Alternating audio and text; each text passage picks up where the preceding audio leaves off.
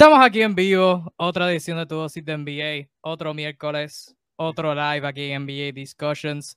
Kevin Reyes, T-Flash T05, José Alzuru, alias de Kingpin.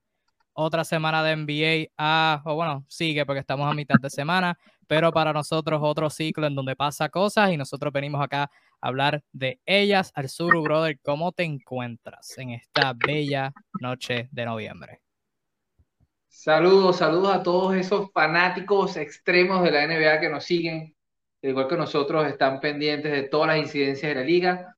Una nueva semana, una nueva dosis de la vacuna de la NBA que tenemos nosotros acá, con la mejor información y, los incidentes, lo que está pasando.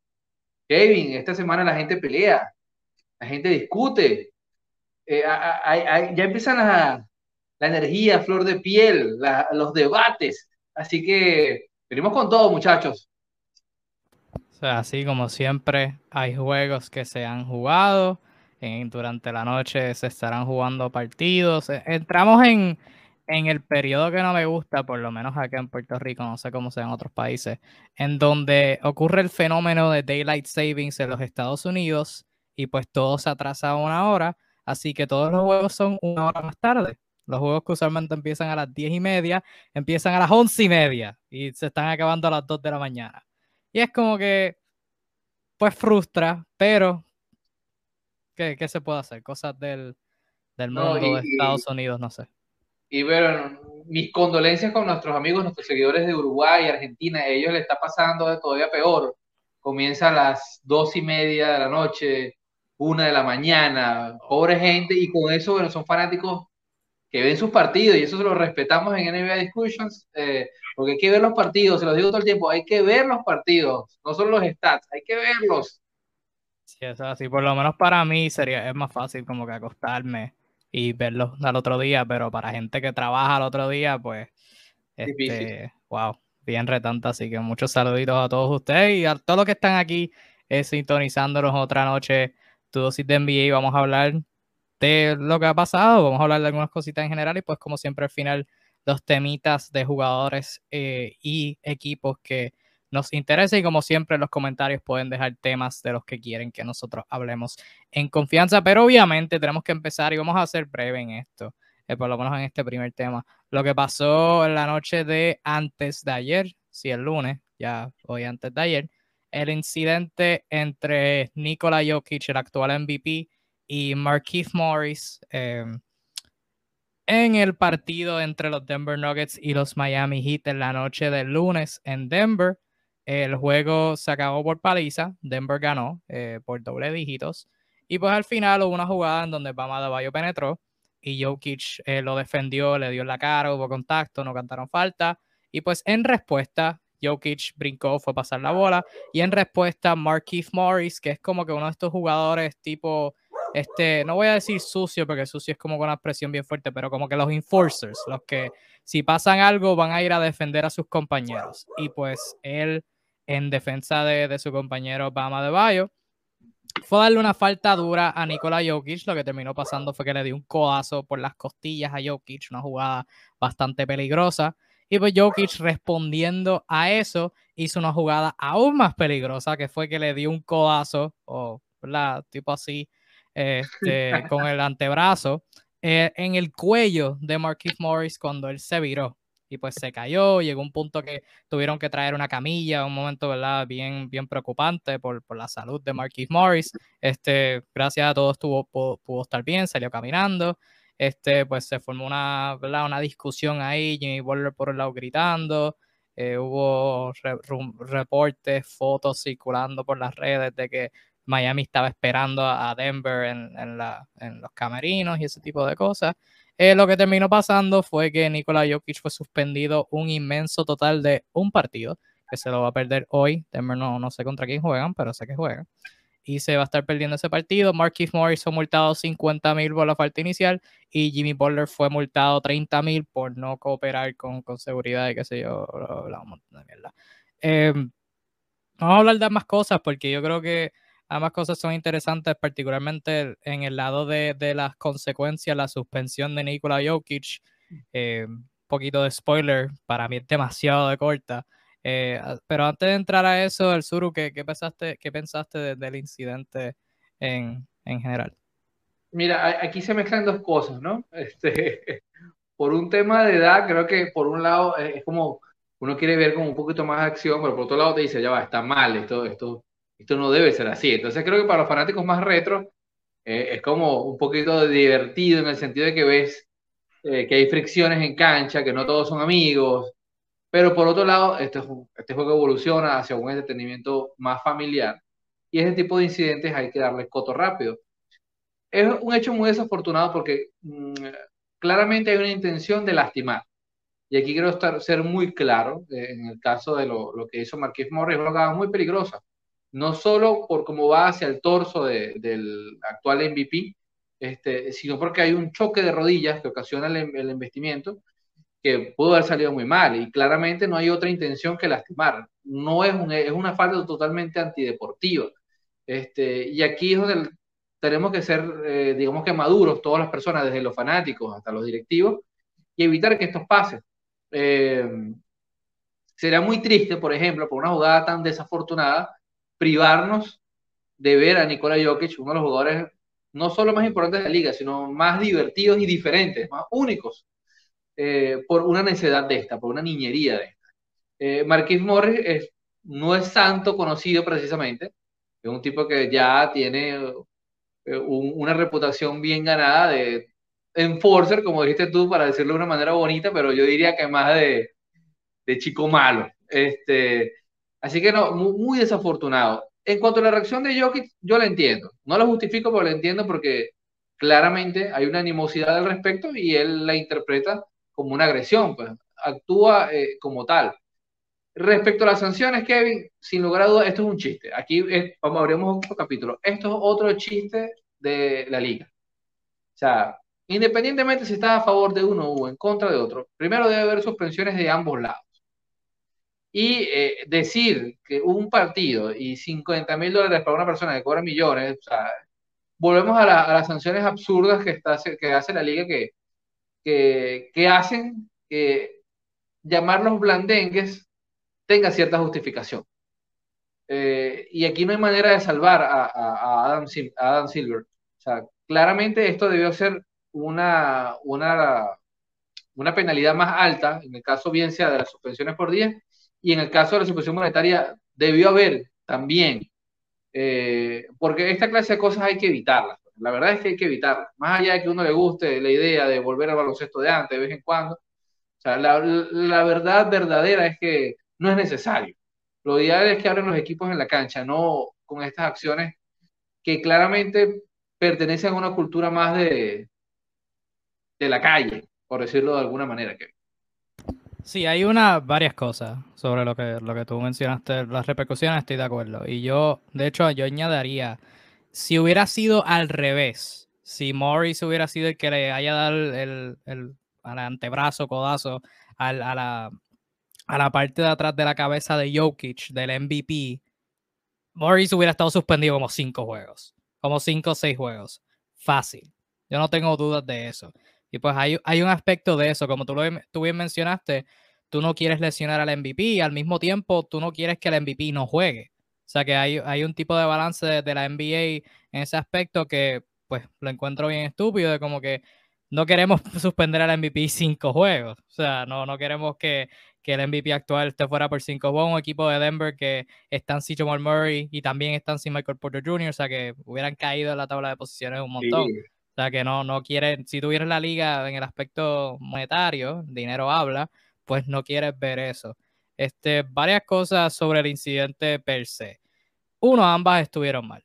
Este, yo entiendo que, el, o sea, ambos tuvieron cierto tipo de justificación. O sea, el, incidente en sí no, o sea, los incidentes individuales, el codazo de Morris, la respuesta de Jokic, ninguna está bien ambas tuvieron sus razones. O sea, si tú eres Morris, tú quieres defender a tu compañero Adebayo, que le acaban de dar un palo, le acaban de dar una, una no, no, falta dura porque no fue falta, pero le dieron duro. Y pues si tú eres Morris, tú quieres defender a tu compañero. Si tú eres Jokic, este tipo me acaba de dar, yo quiero darle para atrás. Este, así que en ese aspecto, pues se puede entender ambas, pero ninguna está bien. O sea, Si tú eres Morris, tú quieres dar una falta, está bien. Hay múltiples maneras que tú puedes dar una falta. O sea, tú lo puedes abrazar, tú puedes como que darle un manoplazo así. Tú no tienes que darle un codazo en las costillas, como que está de más.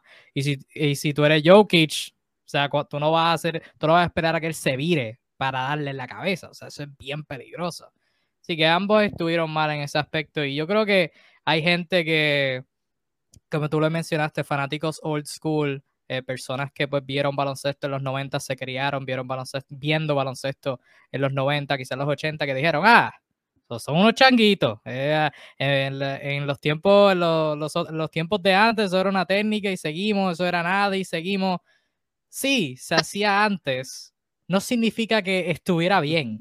No significa que antes haya estado bien. Hay una diferencia entre uno hacerlo antes porque no sabían, no sabían que mejores maneras de hacerlo. O sea, todo el mundo lo estaba haciendo, ah, pues como todo el mundo lo está haciendo, yo lo voy a hacer. O sea, había un, un entendimiento de que todo el mundo da faltas duras y nadie reacciona extremadamente a ella. O sea, tú ves a Bill Lambier a eh, coger a Michael Jordan, abrazarlo y tirarlo contra el piso y nadie va a decir nada. Y tú no quieres ser esa persona que diga, espérate, eso es como que está de más. No, no, tú vas, tú vas a hacer lo que todo el mundo diga. Eso es uno. Y dos, hay una diferencia entre baloncesto duro y baloncesto peligroso. O sea, yo, yo soy uno, yo no soy fanático old school. Yo me crié viendo baloncesto en los 2000 y ahora en los 2010. Pero yo soy uno que, y lo hemos hablado aquí, deja la defensa defender. O sea, déjalos poder tener contacto, déjalos poder poner sus manos en el cuerpo del jugador ofensivo, déjalos defender. Eso es una cosa. Eso otra cosa es dejar que le den codazo a los, a los jugadores de, de, la NBA. O sea, eso es peligroso. Eso no se debe hacer. O, sea, que, se vayan a las manos, que se vayan a los puñetazos.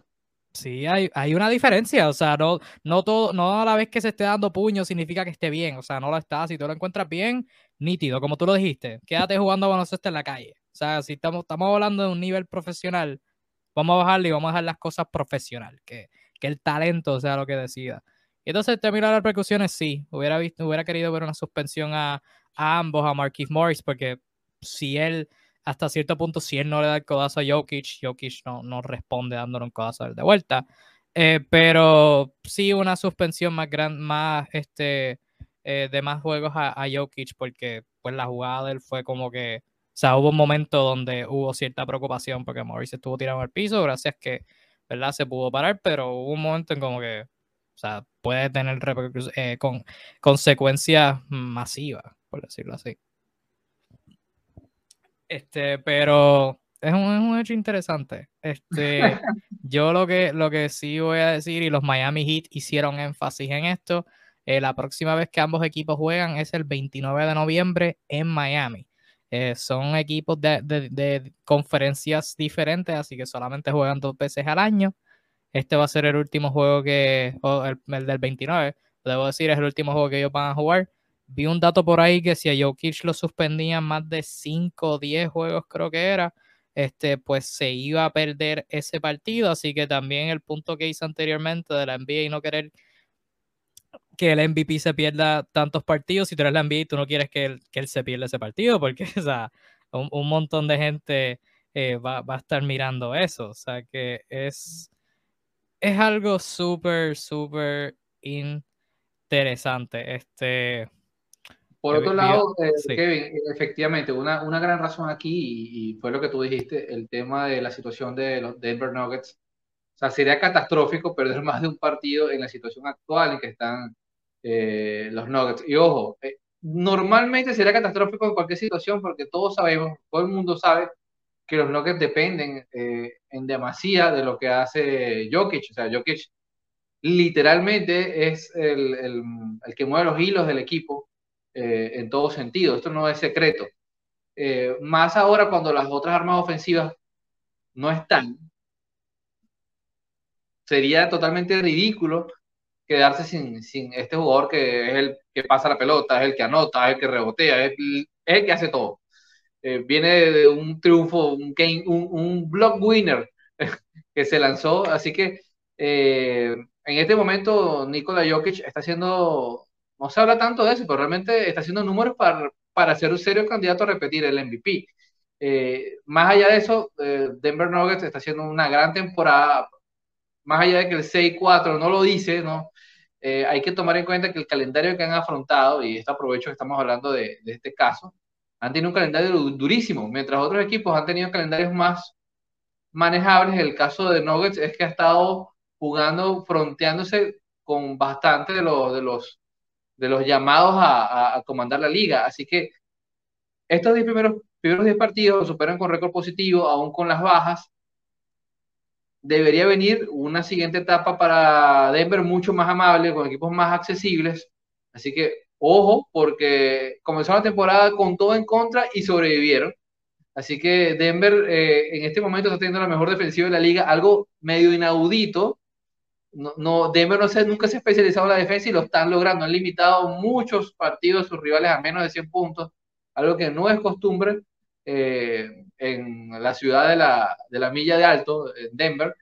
Pero bueno, ya veremos qué trae. Por ahora solo se van a perder un, un partidito ahí de, de, de Nikola Jokic, así que probablemente veamos a un, a un Barton lanzando todos los balones del partido. Que de hecho ese partido, como mencioné, es hoy, para expandir en lo que mencioné, es contra Indiana, que están 4 y 7, así que un oponente más fácil y es un buen momento que, que les viene eh, sin Jokic y añadiéndolo a tu punto, mirando, eh, o sea, tú miras los juegos y tú miras las estadísticas, ambas te dicen lo mismo, los Nuggets cuando Jokic está en la banca han sido terribles, han sido terribles, tú lo miras en el juego, no, nadie puede crear ofensiva. Eh, hubieras dependido de Michael Porter Jr. este año, pero Michael Porter Jr. cuando ha estado saludable, pues no ha jugado el mejor baloncesto del mundo. Eh, y entonces mirando las estadísticas brevemente, para pasar a lo próximo, eh, los Nuggets cuando Jokic está en cancha tienen un offensive rating, o sea, puntos por 100 posesiones, de 109.8. Cuando Jokic está fuera de la cancha, los Nuggets de 109.8 bajan a 94.1.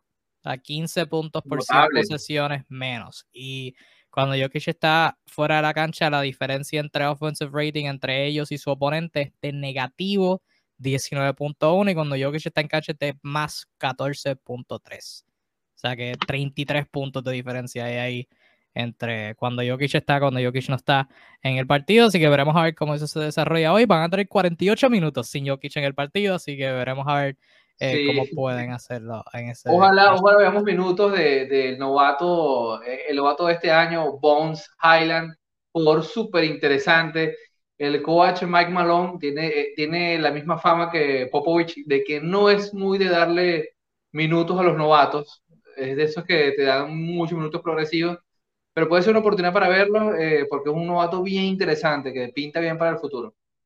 De hecho, el mismo Michael Porter Jr., este, Mike Malone nunca, nunca le daba minutos antes de que, de que se esforzara a darle minutos, así que... Ni hablemos del caso Bol Bol.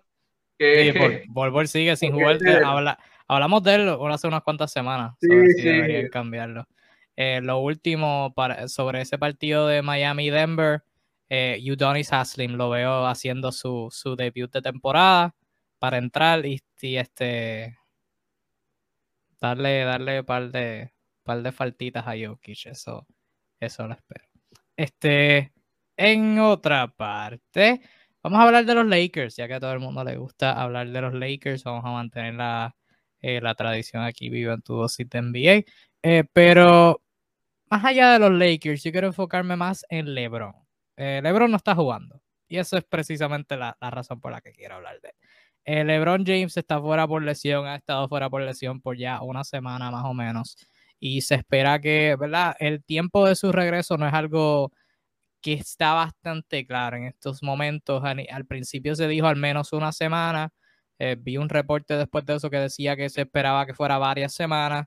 Ahora lo que salió hoy según Brian Windhorst, eh, que si Brian Windhorst saca algo de LeBron es 100% correcto, es que no, ¿verdad? Todavía no hay fecha exacta de regreso, pero que está progresando bien en su rehabilitación. Eh, LeBron está ahora mismo rehabilitando una lesión abdominal, según lo, han, lo ha denominado eh, el equipo. Y me es preocupante y te pregunto a ti si te preocupa el eh, las lesiones este, de LeBron recientemente, porque LeBron cuando juega, juega fenomenal. O sea, eso no, no, hay, no hay dudas de eso. Por lo menos lo que va de esta temporada, seis partidos, 25 puntos, este, siete rebotes, siete asistencias. O sea, no, no hay dudas de que LeBron está jugando muy buen baloncesto. Pero desde que llegó a los Lakers, ha jugado, esta es su cuarta temporada con los Lakers. De estas cuatro, tres de ellas ha tenido alguna lesión significativa. La primera tuvo la lesión en la, creo que fue la ingle, algo, este, algo así en la ingle, que estuvo fuera como desde diciembre hasta como marzo. El partido de Navidad, exactamente. Sí, el partido de Navidad contra Golden State, que todos los fanáticos de LeBron te dirán que si LeBron no se lesionaba, los Lakers iban a los playoffs, así que... Sí, y ganaban los playoffs, llegaban los playoffs ganaban el título y ganaban la Serie Mundial de Béisbol. Sí, sí, exacto, claro, seguro que sí. Este, tuvo esa su primera temporada. La segunda no tuvo nada, la segunda fue que ganaron el campeonato en la, en la burbuja. La tercera fue la pasada, la del año pasado. LeBron tuvo un montón de lesiones, podremos establecerlo al efecto. Tuvo la del tobillo, que fue ya como en marzo, faltando como dos meses de temporada. Y ahora este año, pues tiene lo del abdomen. O sea, llevan tres de cuatro temporadas con los Lakers que se da una lesión significativa sobre LeBron y, ¿verdad? Nunca tenemos, nunca tenemos esta conversación porque siempre sigue jugando bien, pero LeBron ahora mismo con 36 años, o sea, padre tiempo le estará llegando a LeBron. ¿Te preocupan las lesiones eh, de LeBron ahora mismo? Eh, bueno, es que no, vamos a dejar claro, ¿no? Porque quizás, bueno, este, el tema de LeBron siempre es complicado porque fanáticos de un lado, fanáticos del otro se pierden las perspectivas, ¿no? Pero la verdad es que el padre tiempo ya le llegó hace rato a LeBron James y, él lo ha asimilado más bien demasiado bien. O sea, ha modificado bastante su juego y nos regala eventualmente sus perlas de, esfuerzo físico total, eh, bien dosificadas, eh, pero lógicamente es un ser humano y, tiene ese tipo de falencias naturales porque el cuerpo se deteriora, a pesar de que sea uno de los tipos que más se cuida. Eh, que, siempre está a la vanguardia en cuanto a técnicas de, mantenimiento físico, pero aún así, bueno, el tiempo pasa, pues es lógico. Lo que debemos es tener claro que son lesiones que si bien te quitan juego, ninguna ha sido de estas, de, áreas del cuerpo que, que cortan carreras o modifican mucho la manera de jugar, son lesiones relativamente normales que le están sucediendo a esta edad te puedo nombrar 10 jugadores menores de 25 años que viven en este tema temporada tras temporada. Así que se le pueden perdonar todo ese tipo de problemas. Ahora bien, yo le pongo un asterisco. El año pasado, por ejemplo, los primeros 20, 30 partidos de temporada, hubo varios partidos que se perdió, tanto él como AD, que parecían más una manera de hacer un load management, o sea, una distribución de cargas para que no jugaran, que lesiones per se, lesiones al uso. O sea, hay que tener cuidado con eso. Hay quien teoriza de que este momento es una manera de él estar fuera un rato y que, los demás creen en la química de juego. Eso yo lo veo bien difícil, creo que debe haber una lesión. Y por otra parte, debe ser un beneficio también dejar que el equipo no sea Lebron dependiente, porque al final del día es lo que sigue pasando. Pues. Claramente hoy en día, más que nunca, se, se nota que lo necesitan. Pues. Eh, es un organizador nato, es tal vez uno de los mejores organizadores de todos los tiempos de, de este deporte. Y claramente no tenerlo eh, es súper, súper necesario para, para, los Lakers. No tenerlo ha sido una losa pesadísima, más con el caso Westbrook, que ha sido de momento una sensación agridulce la que tienen los fanáticos de los, de los Lakers. Así que yo no me preocuparía mucho porque es normal, o sea, a esta edad es normal que pasen este tipo de cosas. Pero más allá de eso, no creo que sea mayor problema. Él eh, ha demostrado que ha jugado muy bien cuando está sano. Eh, ha trabajado tanto en su juego para diferenciarlo que hoy en día, o sea, ¿cuánto no hablamos de que LeBron no tenía triple? Hoy en día se puede decir que es uno de los mejores tripleros que tienen los Lakers. Claro, los Lakers es un equipo mediocre del triple. Pero, pero irónicamente hay tipos que dicen ser tripleros y tienen peores porcentajes que él. Eh, ha mejorado su fadeaway de una manera bastante consistente. Eh, ha trabajado su tiro de media distancia, o sea que cada vez tiene más recursos que dependen menos de sencillamente ir a arrollar hacia el canasto, que es lo que lo caracterizó toda su carrera, ser un finalizador raro. Así que, visto desde ese punto de vista, eventualmente debe estar sano cuando lo necesite la temporada y el equipo ya tiene que preocuparse para funcionar como tal. Él no, él va a seguir teniendo estos problemas hasta, hasta que cumpla los 40, hasta que llegue un punto que ya el cuerpo diga, bueno, hasta aquí llegamos, señores. Por lo demás, nada, a tener paciencia, fanáticos de los Lakers, tengan paciencia. O no la tengan, pues no se decidan. Sí, porque no la van a tener, no la van a tener nunca. Este, pues fíjate, a mí en el contexto de este equipo, de esta edición de los Lakers, pues me, me preocupa. O sea, en teoría, sí, estoy de acuerdo con lo que tú dices. Eh, los Lakers no necesitan a LeBron en noviembre, lo necesitan en, en mayo, lo necesitan en junio, cuando estén en los playoffs, cuando estén en la ronda semifinal, y ojalá, ¿verdad? asumiendo que lleguen a semifinal, final de conferencias finales, ahí es que ellos necesitan a LeBron, necesitan a LeBron jugando 40, 42, 45 minutos por juego. Ahí, ahí sí que lo necesitan, no lo necesitan en noviembre. Pero en el contexto de, del fit ahora mismo que hay entre, oh, cuando han estado saludables, debo decir, entre LeBron, Anthony Davis y Russell Westbrook, pues sí me preocupa que pase mucho tiempo y no lo averigüen. Porque esto sería diferente como el año, el año pasado. El año pasado, pues, cuando estaban todos saludables, eh, los Lakers con Schroeder, con KCP, con AD, eh, con el centro era. ¿Quién era el centro? No, no era Jover aquí. Eh, el centro, Margasol. Margasol y después Andre Drummond, exacto. Eso así. Este... Sí, llegó, llegó como Salvador y se fue como se fue. Llegó, llegó, llegó, como el próximo Karim y se fue como Robert Sacre.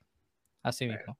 Este, pero no, cuando, cuando todos esos estaban juntos, pues se veía que encajaban, que funcionaban juntos y pues una vez LeBron se fue, pues obviamente ninguno pudo funcionar sin LeBron, salvo Anthony Davis y después Anthony Davis se lesionó. Este, así que e, en ese contexto pues no me preocupa porque yo sé que LeBron está saludable y el equipo va a funcionar. En este contexto, uno, el equipo no está funcionando tan bien. Perdieron, perdieron dos contra OKC, o sea, hay problemas. Y dos, cuando estaban saludables, pues el fit no se vio lo mejor del mundo. O sea, LeBron, Anthony Davis, lo hablamos luego de ese juego con el State, lo hablamos la segunda semana. O sea, cuando estaban saludables, lo hemos hablado aquí. Se consiguen sus números LeBron, Anthony Davis, pero el proceso no se ve tan bien. O sea, las defensas ignoran a Russell Westbrook, las defensas ignoran a Ken Basemore, ignoran a DeAndre Jordan, ignoran a Rondo. O sea, que tiene que haber un, un, cierto punto donde averiguan ese fit y funcione. Ahora, los últimos juegos que, que LeBron jugó, pues lo averiguaron un poquito, Westbrook haciendo cortinas, atacando más cuando rápido cuando recibía el balón, así que consiguieron maneras de hacerlo funcionar, pero todavía no estoy confiado en que funciona al 100%. O sea que en ese contexto, pues me preocupa que LeBron se pierda demasiados tiempos y, no averigüen ese fit. Me gusta la, teoría de que LeBron no está lesionado y se está perdiendo juegos para que Westbrook eh, se sienta más cómodo. Eso pues lo, no estoy de acuerdo porque yo no, ¿verdad? Me, cuesta pensar que LeBron a propósito se perdería juegos, eh, pero lo podría entender. Al mismo tiempo yo creo que es más importante averiguar el fit y conseguirle esos minutos a Westbrook sin LeBron con LeBron saludable. O sea, tú sientas a LeBron y tienes a Westbrook con la segunda unidad, algo así. Yo preferiría averiguarlo de esa manera que tener a LeBron lesionado y entonces no, no poder averiguar el fit entre esos tres. O sea, que en ese contexto, pues sí, me preocupa bastante, pero en el contexto de LeBron individual no, porque yo sé que, como lo dije, cuando LeBron llegue, LeBron va, va a ser LeBron cuando está saludable. Yo no tengo dudas de eso.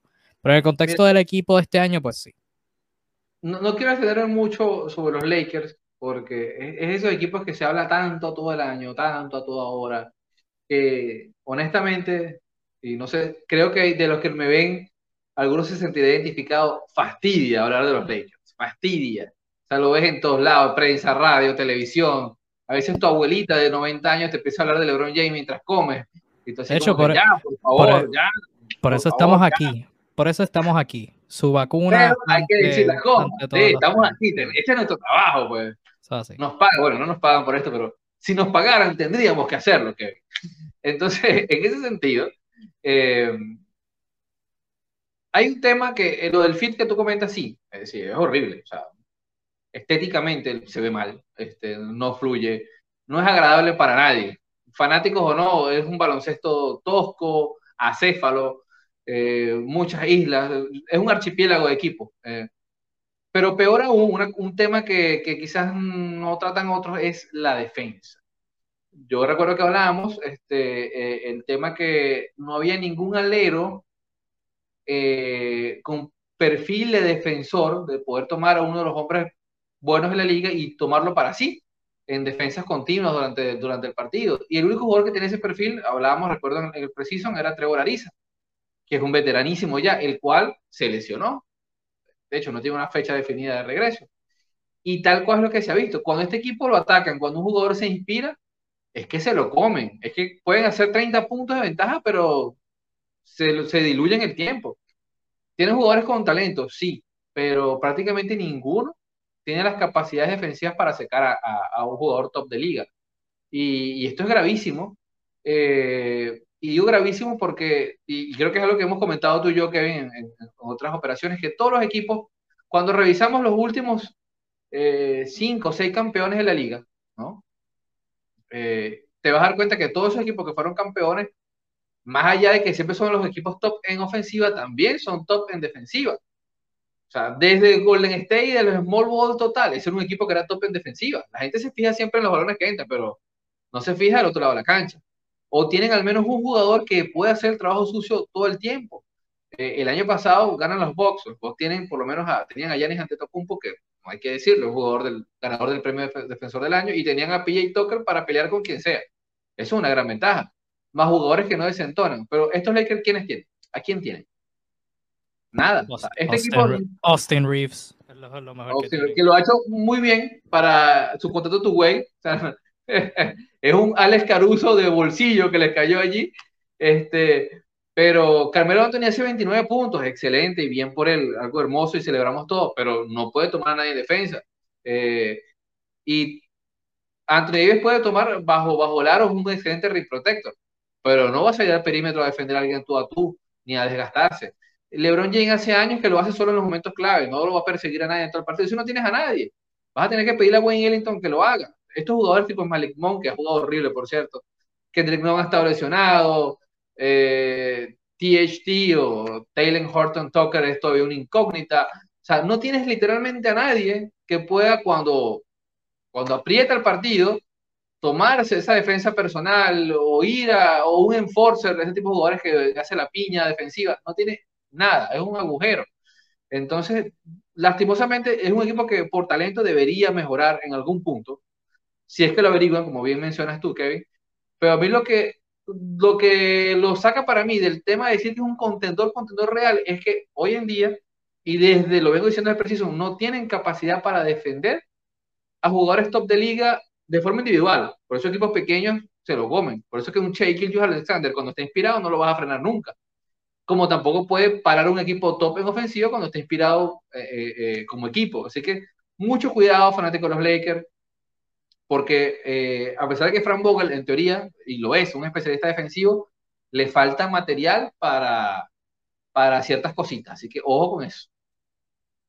Sí, nosotros pensábamos que, que los Lakers robaron a Washington. ¿Quién hubiera pensado que la realidad es completamente distinta? ¿Quién hubiera pensado? Este, de hablar de LeBron y los Lakers, eh, que como tú bien dijiste, es un tema desgastado. Hablemos de un tema que definitivamente no ha sido desgastado. Ben Simmons. Vamos a hablar de Ben Simmons. pero, oye, oye, oye, oye, oye. Pero no vamos a hablar de Ben Simmons fuera de la cancha. Vamos a hablar de Ben Simmons, el jugador de baloncesto. Oye, vamos a hablar de ah, Ben Simmons, el jugador de baloncesto. sí, ah, bueno, ahora mismo no está jugando pero según los últimos rumores de dar su movimiento, podría estar jugando próximamente. Eh, según salió antes de ayer, creo que fue, los Boston Celtics, de todos los equipos, los Boston Celtics expresaron interés en adquirir a Ben Simmons vía traspaso. Este, y también, según relució, salió a relucir, eh, Filadelfia solamente haría un cambio si está Jalen Brown involucrado eh, en el paquete. Detalles sobre la conversación específica, pues no sé. Quizás este Boston lo haya pensado. Daryl Morey dijo, mira, queremos a Jalen Brown y Brad Stevens rápido enganchó. No, no, no sabemos. Pero vamos a, vamos a ponerlo de esta manera. Philadelphia ofrece a Ben Simmons. Boston ofrece a Jalen Brown. ¿Quién dice que no? Bueno, si alguien dice que fuese uno por uno, que si fuese uno por uno, yo lo tomo. O sea, lo tomo en cualquier final. Si fuese un uno por uno, la cosa, y es la información que tengo yo, que me llamó mi amigo Shams ayer, estamos tomando un trago y él me llamó, me dijo, mira, Churu, por si quieres hablar de esto. Shams, amigo, amigo, de NBA Discussion. Shams sí, no, Shams, estudiamos juntos en el liceo, buena persona, un muchacho. Eh, y no, me dijo, ellos están pidiendo a Jalen, a Romeo Lanford, a Robert Williams y una ronda protegida, eh, una primera ronda protegida de 2022. O sea, ¿qué más quieres? ¿Una casa, un carro, un camión? ¿Qué más quieres? ¿Un resort en Punta Cana? O sea, si esto es verdad, es ridículo. Pues. Es ridículo. O sea, claramente no sé cuál es la intención de Daryl Morey. Eh, me ha hecho dudar mucho eh, de sus capacidades, pese a que he sido un, defensor del, en el transcurso de los años. Pero como se ha manejado esta situación, y gracias a Dios el récord de, de Filadelfia no ha sido un caos con todo lo que ha pasado. Ese es otro tema. Pero si fuese un tema uno por uno, sí. ¿Por qué, Kevin? Y trataré de ser breve, no me extenderé mucho, prometo. Ya sabemos que Boston tiene un problema, porque tiene dos anotadores principales que toman ofensiva por turnos y el equipo no funciona ofensivamente como un equipo. Eso lo sabemos, eso lo sabe todo el mundo. Y ya hubo un problema por eso. Así que incluir un organizador que no tienen, porque no tienen, porque el base de este equipo es Marcos Smart, que dista mucho de ser un organizador, sería una bendición. Tener un tipo de las características de Ben Simon, con el talento que tiene eh, eh, Boston, facilitaría mucho las cosas. Porque realmente Boston no necesita otro anotador, necesita alguien que aprenda, que, perdón, le enseñe a los demás a actuar como equipo. En ese sentido, claramente Ben Simon es quizá la mejor opción que está disponible en el mercado, por no decir la mejor, a secas.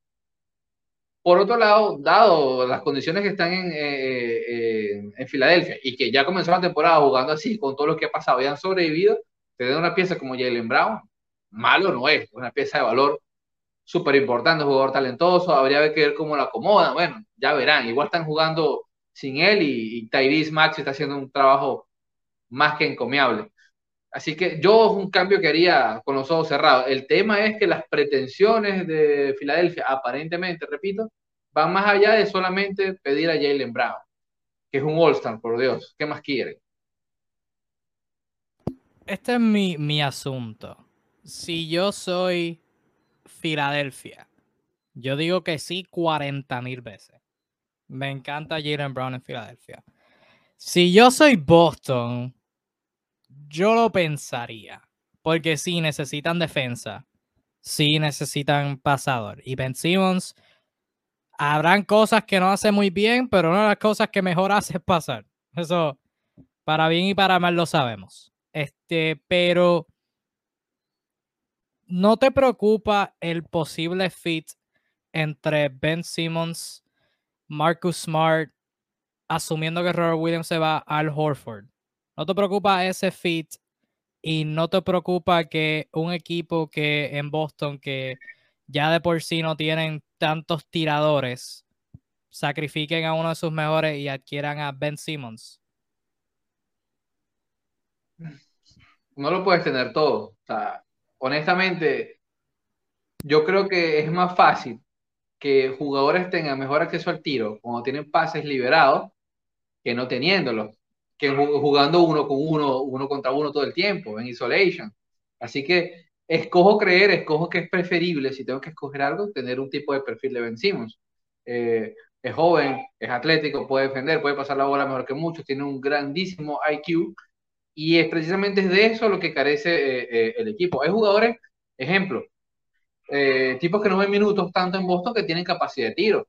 Nesmith, que no ha visto minutos, es es un tirador desde, desde, su, desde, desde, el colegio, desde el high school, y no ve minutos sencillamente. Pues.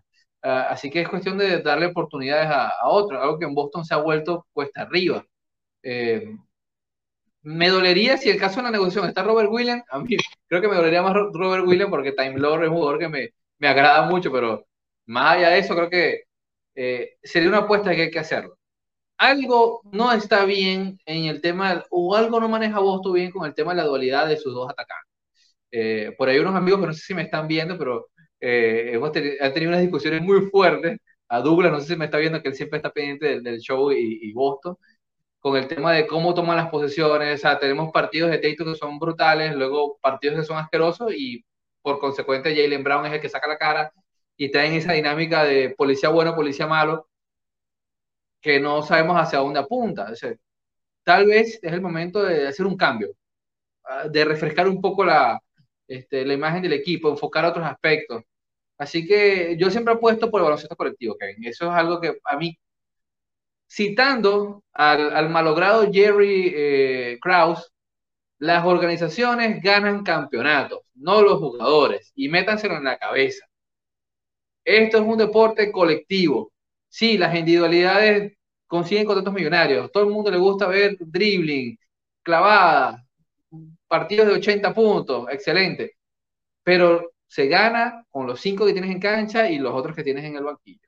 Fin de la historia. Equipo siempre mata individualidad, hermano. Hablando del equipo, yo creo que sí, si Boston hace ese traspaso, yo no querría ser un equipo de ofensivo y tener que atacar a Marcus Smart y a Ben Simmons. Eso, eso sí es una pesadilla por ver si yo lo estoy atacando.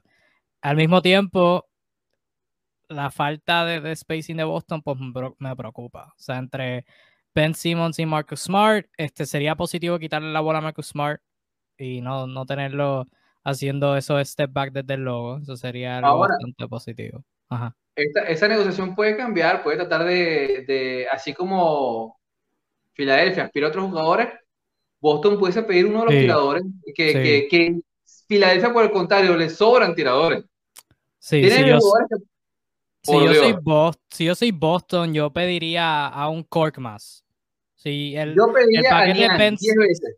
Sí, sí, él, eh, bueno, no creo que Filadelfia de Nian, porque Nian está jugando demasiado bien, pero alguien como Cork más que cuando Tobias Harris vuelva no va a tener muchos minutos. Ah, si yo soy Boston y quiero ese, ahí sí, ahí digo que sí, pero si es Ben Simmons nada más y me quedo con la misma falta de spacing, pues me preocupa me preocupa, pero... Sí, sí, me parecería justo, porque hacer Curry está difícil que lo metan en una negociación. Sí, no, no, no, no, 60% de tiro de campo, ridículo, o sea, porcentaje de pivot.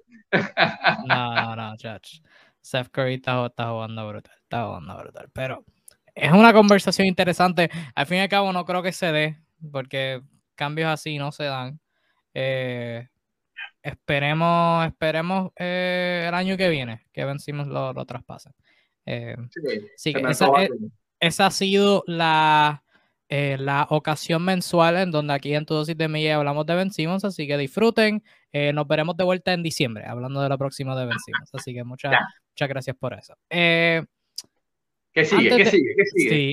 antes de hablar de los equipos jugadores, datos de la semana, la NBA abrió esta semana o durante el transcurso de pasado live a este live, dos investigaciones en dos equipos distintas. Una la primera eh, se enfoca en Robert Sarver y los Phoenix Suns. Este, sabemos que a través de los años eh, Robert Sarver ha sido uno de los peores dueños en toda la NBA, eh, pero definitivamente no nos referíamos a todo lo que salió, de todo lo que lo acusan. Eso lo baja varios escalones en la lista de, de los peores dueños o de los mejores dueños, si está abajo significa que es de los peores. Eh, y luego la última o la más reciente fue en relación a los Portland Trailblazers y su apoderado Neil Olshey, que al mismo tiempo hemos hablado de, de la no, no, aprovechar el prime de Damian Lillard en la agencia libre, traspaso, etcétera, etcétera. Pero pues ahora la NBA lo está acusando de crear una cultura eh, tóxica, de, ¿verdad? de un montón de, de temas este, distintos. Antes de entrar a, los asuntos individuales, ¿por qué al, yo, yo he visto esta tendencia cuando salen temas así de, de culturas tóxicas, de, de cosas de, de racismo, de, de, miso, de misoginia cosas así, de discriminación? ¿Por qué es que a la mayoría de los latinos no, digo nos, aunque a mí no me importa, pero sí soy latino. ¿Por qué no nos importan estos temas así? Porque salen estos temas y es como que la gente los ignora y yo los veo y como que esto es bastante importante. O sea, ¿por, qué ignoramos esto? Te explico, yo me sé esa respuesta, Kevin. Por favor, por favor, ilumíname. Mira, por lo menos voy a hablar desde la perspectiva de Venezuela. Amigos venezolanos que están aquí, seguro también se sentirán identificados con esto.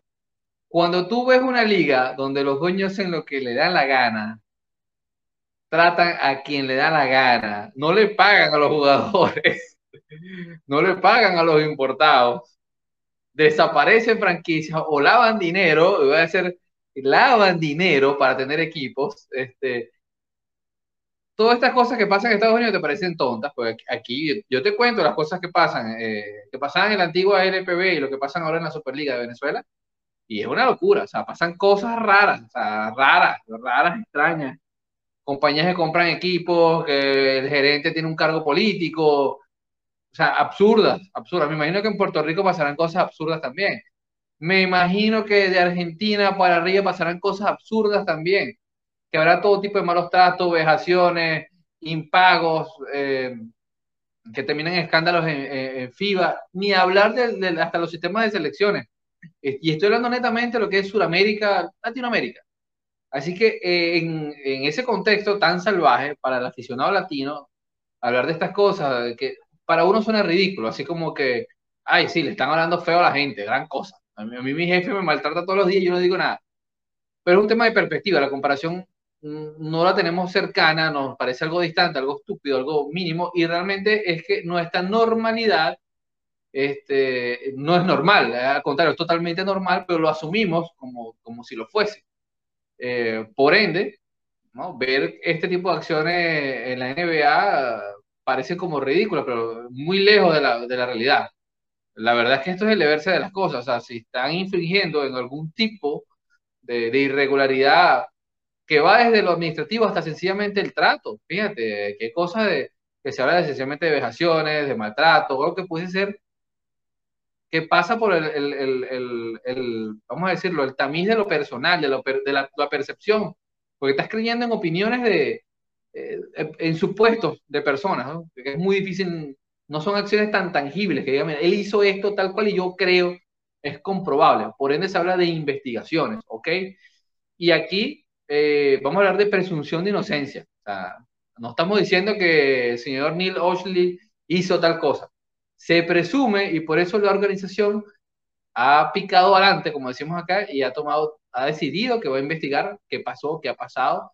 Eh, por ahí hay gente que empieza a decir que esto siempre ha pasado así, ahora es que sale a relucir, pero con esta ola, eh, ya recordemos que hace unos años el señor eh, Sterling, Donald Sterling, que era el dueño de los Clippers, salió como corcho de limonada luego de un montón de años y unas conversaciones que salieron a relucir hablando en términos que solo pueden clasificarse como racistas, eh, perdió, fue obligado a vender. Ahora toca el tema de Robert Saber, de, dueño de los Phoenix Suns, como tú lo dijiste, un tipo que ha tenido la fama de ser uno de los peores dueños por sus acciones administrativas, sus decisiones con el equipo. Pero ahora salen a relucir otras cosas, un lado oscuro con, temas de racismo y demás. Así que claramente hay, un, hay un tema de limpieza, de, lavar la imagen de la liga. ¿Pudiesen estar en lo cierto? ¿Pudiesen estar exagerando? Tal vez. Estamos en la época del Me Too, en la época de, del, bueno, de tantos temas de justicia social, que esto a veces pues sale y se exageran cosas, también es cierto. son temas muy sensibles y, y nuevamente se pierden las perspectivas. No somos quien para afirmar o o negar tales hechos. Eso lo dirán las investigaciones. Pero lo que sí es que nosotros como sociedad tenemos años luz de eso. Pues. nuestros problemas son otros. Nuestro problema es que hay jugadores que no se les paga sencillamente. Que se van sin cobrar y hay que esperar un año, dos años que salga una denuncia en FIBA y obliga al equipo a liquidarle la deuda a un importado o un jugador nativo. Así que estas cosas, respondiendo a tu pregunta, nos parecen absurdas, pero no lo son. Por el contrario, son bastante humanas y bastante cercanas. Es cierto y gracias por, por iluminarme. Es cierto, aquí en Puerto Rico también pasa cierta cosa. Rara vez salen en noticias nacionales porque pues los periodistas aquí, pues, tú sabes, para tener acceso a los juegos y cosas así, pues no, no reportan las cosas así, o sea, no hacen su trabajo bien. Eh, pero, pero sí, puedo, concordar con eso y no lo había pensado eh, de esa manera. Pero enfocándonos en, en los casos que, este, que tú bien mencionaste son importantes. En el caso de Neil Oshley y el caso de Robert Sarver, particularmente de Sarver, porque él es dueño del equipo. O sea, ahí es como que algo más severo. Es, eres la cabeza en el tope eh, de, del orden de, secuencia de, la franquicia. Una franquicia que el año pasado llegaron a, la final. O sea, que esto no es cualquier otra franquicia, esto es una franquicia que está, eh, que está en su mejor momento en años. Y sale esto. Y se ve destacar que sí, o sea, todos son alegaciones. A diferencia del caso de Donald Sterling, no hay video, no hay audio. Estos son alegaciones. Ahora bien, según el, artículo que salió de Baxter Holmes de ESPN, son más de 70 personas hablando. O sea, que llega un punto en donde este, hay, hay, una audiencia bastante grande. Es como que, ok, si 70 personas están diciendo algo, debe haber un patrón. Pero aún así son, son alegaciones. Este, y la mayoría de, la mayoría de las fuentes fueron anónimas debido a miedo a, a, que tomaran represalias contra, contra esas personas. Las únicas personas que se fueron on the record con sus nombres. Una se me fue el nombre y la otra fue Earl Watson, que fue dirigente de los Suns por eh, tres temporadas. Y pues hay historias que son como que bien estúpidas, o sea, de ser realidad. Y obviamente el, el equipo de, de, Phoenix y, y, el dueño pues han rechazado eh, todas, todos estos incidentes. Pero de ser cierto, o sea, hay asuntos como como él darle este ultimátum a Earl Watson, decirle, mira, despide a tu agencia, que es, para ese tiempo era Rich, Rich Paul, mejor amigo de LeBron, o en dos semanas te vamos a despedir. Él no lo hizo, lo despidieron. Eh, hay el incidente donde la Marcus Aldridge estaba pensando ir a, ir a Phoenix, pero decidió optar por San Antonio porque tenía su familia cerca y eh, Robert Sarver sugerir que eh, strippers deberían eh, ser preñadas por jugadores de los Suns para los jugadores tener incentivos a, quedarse en Phoenix, que... ¡Wow! Em, y pues obviamente lo, más terrible de todo fue, según se alega, él lo, lo, ha, lo, ha, negado, pero según se alega, pues su uso del, constante del, del N-word, para la gente que sabe inglés, pues, pues sabrá la palabra que me refiero, a la que empieza con N, termina con A, tiene una G, dos G entre medio, dependiendo la, este, el, uso, el uso que le des, eh, que pues, para que sepa el historial de, de, racismo en, los Estados Unidos, pues una palabra que una persona blanca pues no dice. Y pues esto, eso es un resumen de verdad los acontecimientos que, han pasado, un artículo bien largo y pues como que eh, detallarlo todo aquí es como que bien relevante. Pero es bien tricky lo que va a pasar en esta situación porque eh, mirando, ¿verdad? Comparándolo con la de Donald Sterling, que fue lo más reciente eh, en el 2014, pues es complicado porque con Sterling había evidencia, o sea, había video, había un historial de más de 30 años, había múltiples fuentes que no tenían miedo a hablar y hubo el video cuando le estaba hablando a la novia sobre Magic Johnson, ¿eh? no, no, quiero a gente negra en mis juegos, cosas así. O sea, había evidencia. Y en este caso, pues no hay, no hay evidencia, no hay algo tangible, no hay audios, no hay filtraciones, no hay videos, poca gente quiere salir a identificarse para hablar. O sea, que, que es algo bien, bien complicado de averiguar y yo sé que va a tomar tiempo esta investigación, obviamente corroborando todo esto. Eh, estamos hablando, eh, todos estos acontecimientos se han dado desde que Server tomó las riendas del equipo, que si mal no recuerdo fue en 2005, 2005, 2004 por ahí, o sea que estamos hablando de 17, 18 años eh, de, estos acontecimientos estarse llevando a cabo. Y es, algo bien, bien complicado. Me gustaría ver qué pasa. y este, sí a mí me dio mucha risa, ¿no? Y antes de decir esto, quiero saludar a, Edwin Rodas desde Guatemala. Edwin, creo que primera vez que escribe Guatemala, bueno, qué fino que nos, nos, nos, ven, nos ven desde allá. Un abrazo, hermano, gracias por estar aquí. Em, una cosa que me dio mucha risa es que Ryan McDonough, el antiguo GM de, de Phoenix, creo que de, de 2014-2018, este tipo que drafteó un montón de fracasos en, en el draft este sujeto, que, agarró, tuvo top 5 y agarró a Alex y agarró a Dragon Bender, este señor, este, hizo un video como de 3 minutos y todo el mundo pensaba que iba a dar unos, unos alegatos fuertes a lo que está pasando, y lo que hizo así, le doy mi apoyo a fulano, nombró desde a, desde a Devin Booker hasta el señor que limpia y no dijo nada, el video dura como 4 minutos él diciendo, todo mi apoyo fulano de tal, todo mi apoyo ante lo que está pasando fulano de tal, pero no dijo nada, no dio ninguna opinión concisa eh, sobre lo que está pasando. Entonces, en ese sentido, es el mismo patrón. Pues, o sea, sí, hay opiniones, pero desde el anonimato. Entonces, no sé hasta dónde puede llegar eso, porque desde el, o hasta dónde la presión de la liga puede ser tan fuerte como para que el dueño, o sea, sencillamente sea obligado a vender, porque no hay una, una prueba fidedigna hasta la fecha que haya salido a relucir. Pues. Y este, bajo el sistema legal americano, tú no puedes, o sea, todo, toda persona es inocente hasta que se demuestre lo contrario. En el caso de, del GM de, de, Portland, es diferente, totalmente diferente, porque al final del día es un empleado, una cabeza que puede ser cortada, eh, y hasta no le caería mal, porque para nadie es un secreto que Portland está estancado un poco entre sus aspiraciones, que puede conseguir, y tal vez sencillamente el ciclo del señor Osley terminó. Así que no me parecería raro que en los próximos días sencillamente renuncie o lo renuncie. Pero en el caso de Robert Server, pese a ser más, más delicado, eh, al final del día, como tú dices, él es el dueño, él es el que pone la plata. O sea, tendría que haber algo muy de peso que salga a relucir para que lo obliguen a vender su propio negocio. Entonces, eh, ya veremos. Un tipo adinerado, si mal no recuerdo, él es uno de los dueños de, de la plataforma PayPal, así que no, no es un tipo pobre precisamente. Pero bueno, ya veremos qué pasa.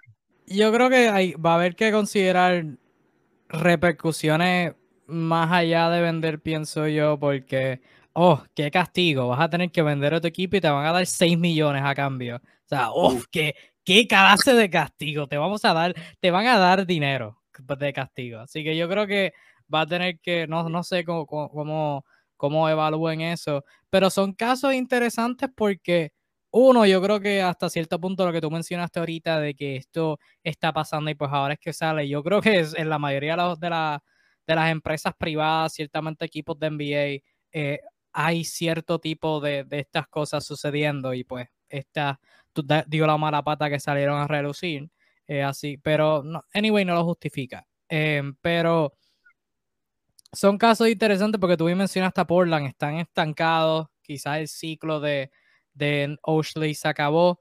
Me, me, interesaría ver qué piensa Lillard de todo esto y si esto lo influye en algún, de alguna manera en, en su pensar sobre la franquicia.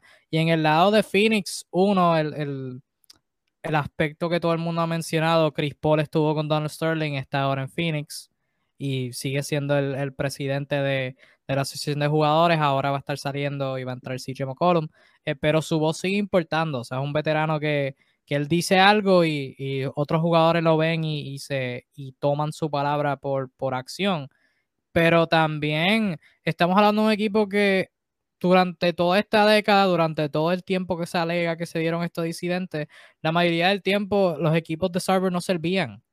O sea, esto no era un equipo contendor. Los equipos que, o sea, cuando Sarver llegó, pues ahí fue que adquirieron a Steve Nash y tuvieron la, las, este, el periodo de los siete segundos o menos de la ofensiva. Pero desde el tiempo que Robert Sarver ha en realidad construido con este equipo, ha habido inconsistencia, ha habido desastre. Tú mencionaste los drafts este, de McDonough. Server estuvo ahí para eso. Eh, las agencias libres, nada fuera del otro mundo. No fue ahora, hasta este año, que, que, pudieron darse. Y mucha gente se olvida que antes del movimiento de Chris Paul habían dudas sobre si Devin Booker iba a pedir algún cambio, si se iba a quedar en Phoenix. Llega Chris Paul y todo se resuelve. O sea que hay cierto, creo que debe haber cierto punto de como que duda en cuestión de manejar esta situación porque estamos hablando de un equipo que no ha tenido éxito y ahora que están teniendo éxito o que tuvieron una temporada de éxito y pues esta temporada eh, van por buen camino eh, luego de un comienzo un poquito inconsistente.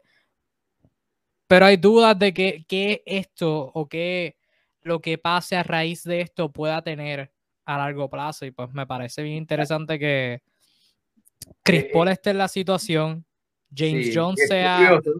James Jones sea el, el, apoderado y pues sea alguien bastante íntegro, se ha visto a través de su carrera como un buen compañero que pues cuando le han preguntado él ha negado diciendo como que este no es el, Robert Sarver que, que, yo conozco, o sea, obviamente protegiendo su trabajo y qué sé yo qué. Y también Monty Williams, que es visto por ser una buena persona y pues también es un, alguien que tiene el trabajo más reemplazable en todo el equipo de, de dirigente. Sea, que, que, es una situación bien, bien complicada. Claro, algunos de estos alegatos responden a años, años bastante atrás, pues, o sea que cabe la posibilidad que es parte de un pasado y bueno, toda persona a lo mejor, a lo mejor antes era, tenía una perspectiva ha ido cambiando y lo persiguen ese tipo de cosas, o sea, tantas cosas. De todas maneras, como cultura general, eh, para que sepan quién es Robert Server, eh, aparte de ser un banquero, como le dije, uno de los socios de PayPal, eh, hizo dinero siendo el fundador del Banco Nacional de Tucson, o sea, una de las ciudades importantes del estado de Arizona. no solo es el dueño de los Phoenix Suns, Kevin, también es el dueño de, Mercury Phoenix, que es el equipo de la WNBA, el equipo femenino. En España es uno de los socios del Mallorca Fútbol Club, donde también es socio con Steve Nash, y es el dueño del, del eh, Deportivo La Coruña, otro equipo legendario de España, o sea, un tipo que tiene muchas inversiones en, en, el deporte. Eh, no sé qué tanto le puede afectar de esto eh, en sus otros, sus otros negocios, pero es bien curioso. Yo, yo no creo que pase de, de, un escándalo. Honestamente, no creo que ruede su cabeza. Pero bueno, todo puede pasar en la liga. Por cierto, por aquí el amigo Edwin que nos escribe pueden comparar a los, a los Bogdanovich, eh, Atlanta y Utah. Antes que finalice el show, te voy a hacer un mini resumen de cómo diferenciar. Con banderas.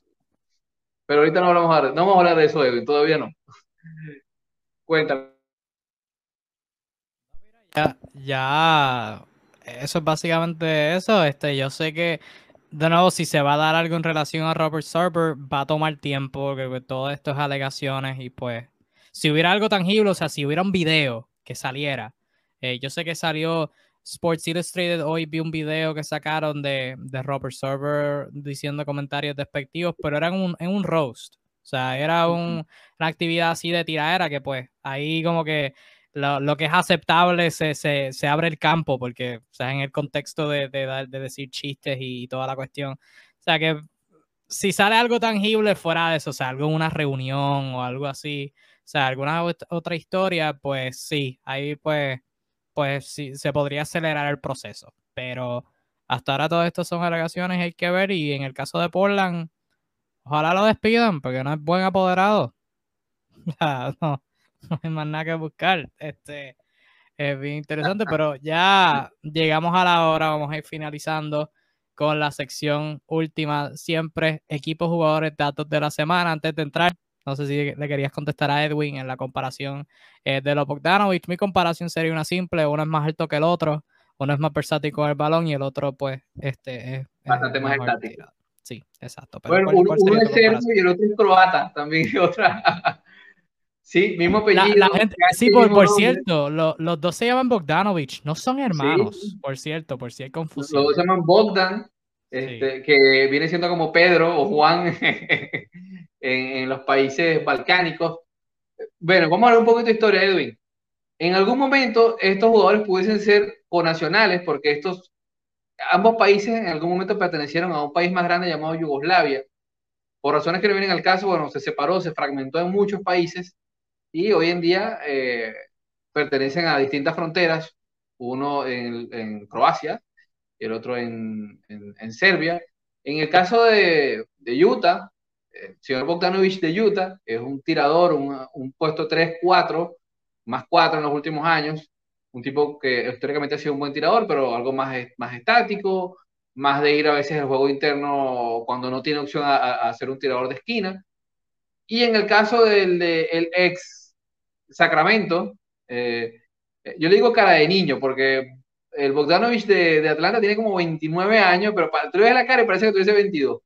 Este, también tiene un buen tiro perimetral, pero con mucho más este, posibilidades de driblar y conducir la bola, pues, y un pase eh, más refinado, pues. Ambos jugadores muy interesantes y que pueden estar en cualquier rotación de equipo de playoff, eh, lo han demostrado. El año pasado hubo un caso loquísimo con el, el Bogdanovich de Atlanta, que lo comentamos bastante aquí, con su fichaje, por unas horas se decía que era de Milwaukee, pasó un desastre y terminó en Atlanta, no estaba de acuerdo con el trade. Sacramento manejando todo como un desastre, y bueno, no pasó de ahí. Eh, pero jugadores muy buenos que, que, se llaman igual prácticamente, pero sí, la realidad es, otra. Tengo un dato, Kevin, tengo un dato. Mi dato que traje hoy es que el mejor line-up de la temporada El mejor line-up de starting five, o sea, cinco jugadores en cancha. Más Déjame adivinar. Déjame adivinar. Ajá. Déjame adivinar. No, es Santurce, este, no es Santurce. Ah, no, no, no. No, no, no es Bayamón tampoco. No, no. Ok, ok, ok. Puede que este Ponce, pero uno no está seguro. Ok, ok. Este. Déjame, déjame. Pero, eh, ¿estamos hablando de cuadro inicial o cualquier cuadro? O cualquier cuadro? Casualidad es un cuadro inicial, casualidad. Pero son los cinco hombres en cancha que juntos producen más. De la liga. Ok. ¿Cuántas, ¿Cuántas oportunidades tengo de adivinar? Te voy a dar tres, porque me siento como el genio de la banda. Okay. Eso, es, eso, es, un cuadro inicial. Mm. Es difícil que pegue los cinco, así que solo pega el equipo. Si pegas el equipo, también cuenta. Pensaba decir el equipo, pensaba decir el equipo. Ah, me parece sí, sí. Si pego el equipo, pues vamos a ver si pego los cinco. Pero no estoy mirando tabla de posiciones ni nada. So, voy a adivinar.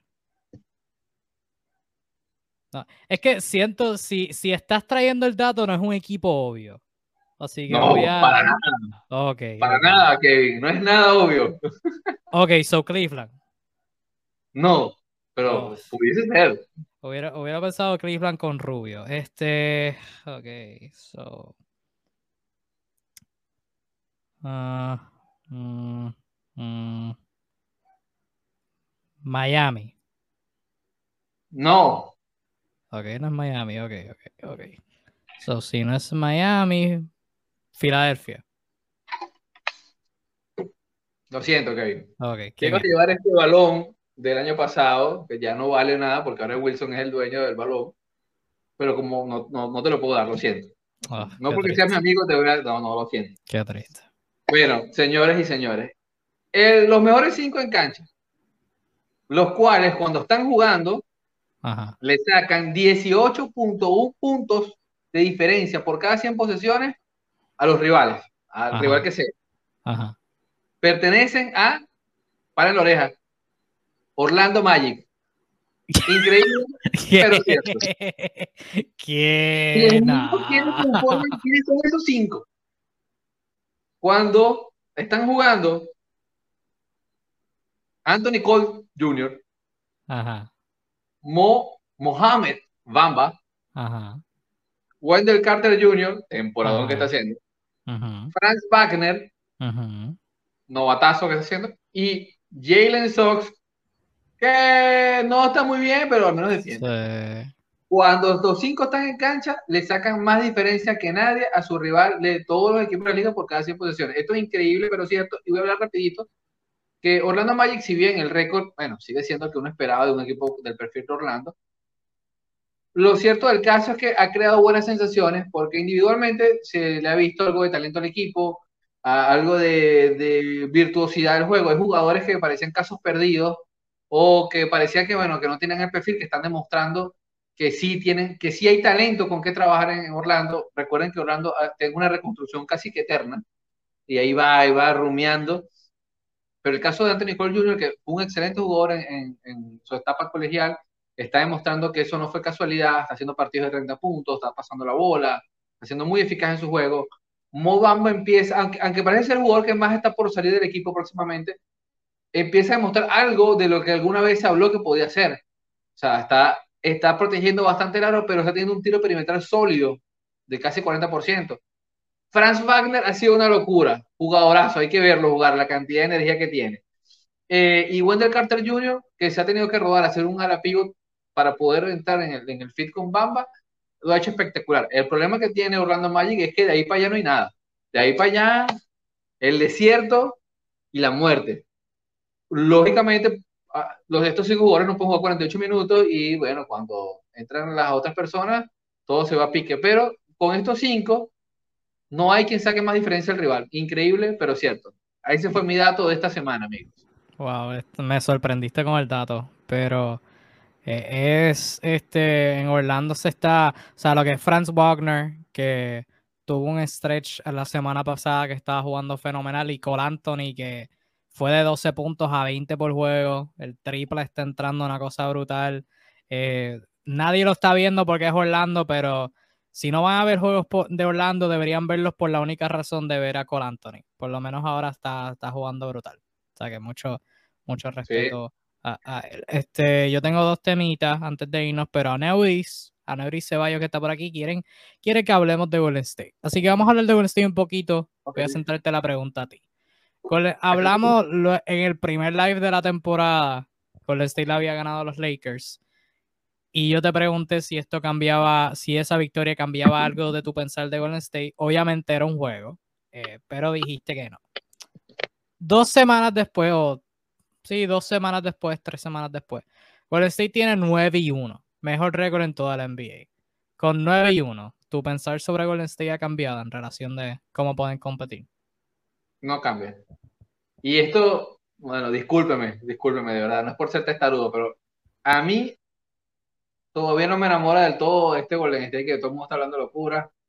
Eh, hay cosas positivas, no estoy diciendo lo contrario, muy, tan positivas que están 9 y 1, eso, eso, es innegable. Pero honestamente no me quita el sueño. O sea, todavía veo cosas que no me gustan, veo dinámicas que no me gustan.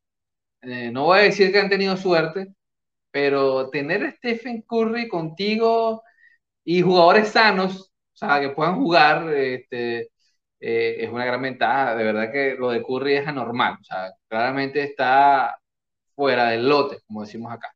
Y se ha tirado un par de noches que son noches que tú que el que sea que esté adelante va a perder. O sea, lo voy a decir, el que sea que esté delante va a perder porque cuando este señor se enchufa, quítense, apártense porque lo que sea que lance va a entrar. Eh, pero más allá de eso, yo, yo creo que viene un bajón. Yo sé que mucha gente espera que esto mejore cuando Clay Thompson. Mi opinión es al revés. Yo creo que va a haber un bajón. Eh, bueno, espero equivocarme porque no le deseo mal a nadie. Ojalá, ojalá este equipo pueda revalidar viejas glorias o no tan viejas glorias. Pero mantengo mi, eh, mi criterio, Kevin. ¿Qué has visto de Golden State que no te gusta? Mira, sigo creyendo que dependen de, de los momentos clave dependen de individualidades. Eh, sigo creyendo que legítimamente, más allá de lo que ha hecho Jordan Poole y, puede hacer Stephen Curry, obviamente, no tienen otro, otra salida. Pues. O sea, a nivel ofensivo, no. Tienen con muchos complementos y eso es muy bueno. Eh, este es un equipo que mejor se ha complementado en ofensiva de, pequeñas cosas. Tienen muchos jugadores que están haciendo los 10 puntos por partido, eh, entran y salen. Pero eh, me queda la sensación de estos equipos que pueden ser muy sólidos en rondas regulares, pero cuando llega el momento de, series definidas, esto no le hace bien. Este, van a necesitar matones y ahí es donde jugadores como Wiggins creo que no cumplen con el perfil. Yo sé que, repito, mucha gente está ilusionada con lo que venga Clay Thompson, pero o sea, a mí me ilusiona que vuelva, porque, por Dios, este hombre dos años fuera es injusto. El, para el baloncesto es injusto pero yo no me hago ninguna expectativa que va a llegar a, ser, a matar, a hacer 25 puntos. Si lo hace fino, de, chéverísimo, pero creo que todo el mundo tiene unas expectativas muy altas, casi que exigiéndole que venga a, a, ser el salvador del equipo cuando tiene dos años sin jugar. O sea, hay que, creo que hay que darle una adaptación, hay que darle un momento, pues. Así que ya veremos si yo estoy equivocado. Mucho de esto se basa sencillamente en percepciones. Eh, no estoy diciendo algo tan conciso, pero ya veremos. El tiempo, el tiempo, como dice otro amigo de nosotros, ¿cómo es que dice Tiu? el tiempo, el tiempo te, te, honrará, te, honrará, o te exonerará. Ah, exonerará, algo así. Este, ya veremos qué dice. Yo sé que a ti te gusta Golden State bastante, que te recuerda mucho a la época del Small Ball y efectivamente tiene cosas, tiene reminiscencias de eso, pero realmente tú los ves este, siendo un contender legítimo. Bueno, son un contender, sí. Eh, yo creo que yo los tenía en mis predicciones top 5, definitivamente. Eh, yo creo que me, ha impresionado lo que han mostrado de Curry, no, porque Curry es Curry. Curry va a hacer lo que Curry haga. Eh, Draymond me gusta que esté tirando más, porque eso ayuda un montón a, los demás jugadores. O sea, el ser más agresivo le abre la puerta a mejores oportunidades para sus compañeros. Eh, Jordan Poole, un poquito de las de altas y bajas todavía, pero las altas han sido bien altas. las, bajas, las bajas han sido bien bajitas. Eh, juegos donde tira un montón y no mete y no puede hacer más nada. Pero las altas han sido bien, bien positivas. Eh, ¿Son el equipo a vencer en el oeste? No. Yo creo que cuando los Lakers se pongan saludables con los cuerpos que tienen los Lakers, yo creo que físicamente hablando pueden este, ser más amenazas. Obviamente, pues el primer juego no es como que el mejor ejemplo porque era el primer juego de todo el mundo. Eh, pero yo creo que Utah todavía le gana a Golden State en una serie. Yo creo que eh, los Clippers pueden ganarle a Golden State en una serie. O sea, es un debate, pero creo que le pueden ganar. O sea, no creo que sean el equipo a vencer todavía. Esto, el inicio que han tenido no, no lo sube a mi lista número 2 en el oeste, algo así, pero han sido impresionantes, innegables. yo, a mí lo que me interesa, no me interesa ver, o sea, me interesa ver a Clay Thompson, pero yo sé el, rol que va a tener Clay Thompson. A mí lo que me interesa ver, o lo que me estoy bien intrigado a ver es cuál, cuál va a ser el rol de James Wiseman cuando vuelva. Porque, y te voy a ser bien honesto, yo no sé cuán hot take esto sea, pero mi, mi parecer, de nuevo, percepción, palabra clave, percepción de todo esto. Cuando James Wiseman vuelva, cuando sea que vuelva, no he escuchado nada de tiempo de regreso, pero por lo que he visto creo que es bastante próximo. Eh, cuando él vuelva, yo no sé cómo él juega. Yo no sé cómo él juega, porque Kevin Looney es mejor opción. Defensivamente encaja mejor en el sistema. Para lo que Golden State necesita un centro, Kevin Looney lo hace todo, no, no hace más. Es perfecto. Y con la segunda unidad, eh, Golden State ha conseguido buenos minutos con Draymond de centro cuando Looney no está, con Iguadala jugando small ball, con Otto Porter, con Nemanja Bigalitza, que ha sido el centro suplente. James Wiseman para mí va a estar fuera de la rotación cuando vuelva. Yo sé que la gente va a Wiseman como que este centro generacional que va a jugar brutal y no tengo dudas de, su juego, aunque verdad no lo he visto mucho, de, fuera de los tres juegos que jugó en, universidad. Em, yo creo que va, va, a ser bueno, va a tener una buena carrera de NBA y bastante ¿verdad? duradera. Eh, no creo que juegue 20 años, pero yo creo que va a alcanzar los, los 8, 9, algo así, si tuviera que predecir. Pero en esta situación de Golden State con este equipo, yo no lo veo en la rotación. No, no sé si tú ves algo distinto. No, es lastimoso, es complejo, es complejo. O sea, porque por un lado, o sea, los pro 30 partidos creo que jugó el año pasado, no, no dieron una buena imagen, ¿no? Hay un proceso de adaptación. Eh, recordemos que, bueno, los sistemas que, que usa Steve Kerr para cierto tipo de pivot es muy táctico. La, palabra clave es táctico. O sea, los, los pivots no están para brillar en Golden State. Este jugador que sus características son más para otra cosa. Ellos lo tomaron por su valor en el draft, en la posición que estaba eh, Golden State, pero en este punto tú tienes mucha razón. ¿Qué haces? Uno, dejas a un talentazo, a un jugador que, que, jugó tres partidos en Memphis University, ¿no? Si mal no recuerdo. Eh, tiene un perfil bastante alto a nivel de talento, lo dejas ahí pudriéndose cuando esté sano, o qué haces con él. O sea, si lo cambias, la verdad es que James Wiseman no tiene tanto valor ahorita, con todo lo que ha pasado, con lo poco que ha jugado, no tiene mucho valor. O sea, ¿qué te pueden dar? Un jugador de rol, a lo mucho. Eh, así que es una situación incómoda y me, es muy triste por él, porque estoy de acuerdo contigo. O sea, ¿qué haces? Y ojo, que por ahí Kuminga, eventualmente que no ha estado del todo saludable, debería también luchar por algunos minutos en, la rotación de hombres altos. Eh, es complicadísimo, o sea, me da, repito, mucha, mucha lástima con, con, con James Wiseman porque va a tener que, si, si va a hacer su, su, campaña en Golden State, va a tener que abrirse paso a lo bestia y transformarse en, en el pivot que sueña. Eh, va a tener que ser Andrew Bogut. O sea, la única manera que, que, pueda ganar el puesto a Kevin Looney, que Kevin Looney lo que te juega son 16, 17 minutos por partido, hace lo que tiene que hacer y se va. O sea, esto es lo que le piden a un pivot en, en, en Golden State. James Wiseman claramente no debería estar pasando por ese tipo de, rol, pero bueno, eso es lo que hay. Eso es lo que hay. Y a cierto punto es bueno que Golden State tenga este problema porque el, el, hecho que estemos teniendo esta conversación que es complicado para sus jóvenes coger minutos implica que todo el mundo al frente de ellos está jugando muy bien. O sea, eso es lo que implica entre líneas. O sea, que mucho, mucho crédito a, a, Golden State. Antes de irnos, dos cositas que yo, con las que yo quiero cerrar. Hablando de mucho crédito, mucho crédito a Filadelfia. O sea, demasiado se está hablando de Ben Simmons y de Filadelfia en el sentido de que es, el valor de Ben Simmons no está definido. Los Sixers tienen marca de 8 y 4. Han jugado toda la temporada sin Ben Simmons.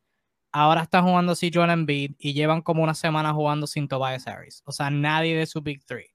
y siguen ganando. Le ganaron a Nueva York, a Milwaukee ayer, sin, sin nadie saludable. Le ganaron a, a Nueva York sin Tobias Harris. O sea, siguen ganando. Y Doc Rivers es este tipo de dirigente. Y hay varios dirigentes de estos en la liga, pero mi, Doc Rivers es este tipo de dirigente que si tú le das demasiadas expectativas, te va a decepcionar. Porque a través de los años lo ha hecho. Pero si no tiene muchas expectativas, va a sobrepasar esas expectativas. Porque ese tipo de dirigente que, que le saca, le saca provecho a, a sus jugadores y ahora lo está haciendo, o sea, Tyrese Maxi, la agenda de, de mayor progreso se está, está floreciendo ahora mismo con Maxi jugando brutal. Mencionaste a Nian ahorita. Andre Drummond los otros días cogió como 25 rebotes. Este, o sea, es Seth Curry tirando 70% y todos sus tiros son de afuera.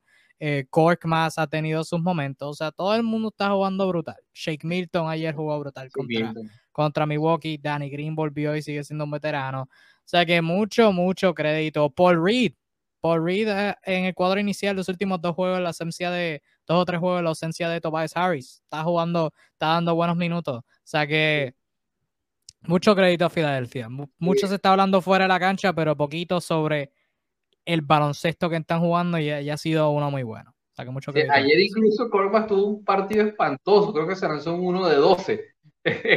pero bueno, ha tenido otros muy buenos. Eh, han basado su juego mucho en los tiradores, pues eh, baloncesto moderno, y, bueno, ha jugado eso y le ha salido bien. Jornian eh, ha estado espectacular, como lo dijiste.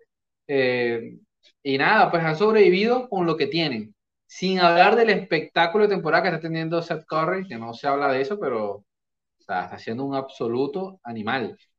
Así que eh, yo hice un post en estos días referente a eso, o sea, sí, pese a que no, ojo, y repito, a mí no me gusta cómo juega Filadelfia, no me gusta, pero están ganando, están ganando. Y contra eso, nada, ¿qué vas a hacer? O sea, al final del día, eh, lo que importa es eso, sumar en la tabla. El mismo caso de Golden State. Me gustan ciertas cosas, pero están ganando, están siendo superiores a sus rivales. Y eso es lo que se quiere.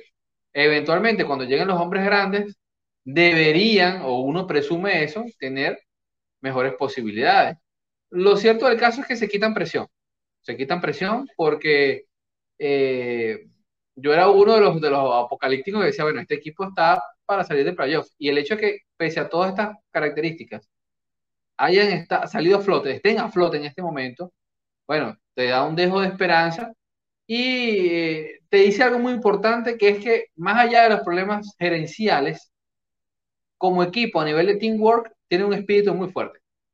Y creo que el hecho de que todos hayan sido una piña para de alguna manera rechazar o reclamarle a, a Ben Simon tiene que ver un poco con eso. O sea que el resto se siente muy unido, o sea, se siente que tienen realmente un, espíritu en común. Así que dudo que sea casualidad este récord, pese, repito, a todas las desventuras y, acontecidas que le ha pasado a, Filadelfia. Sí, ha sido una nota positiva. Transicionando a eso, notas negativas. Yo tengo seis equipos aquí que no han tenido el comienzo que muchos esperaban. O comienzos negativos, porque hay algunos que pues no, no se esperaba tanto. Eh, y con esto voy a cerrar. Te voy a decir el equipo, el récord. Tú me dices eh, brevemente si estás preocupado. Y si estás preocupado o si no estás preocupado, este, ¿por qué? Así que vamos, vamos con esto nos vamos. Equipo número uno, los Minnesota Timberwolves, ya tienen 3 y 6. ¿Estás preocupado por ellos? Un poco, sí, un poco.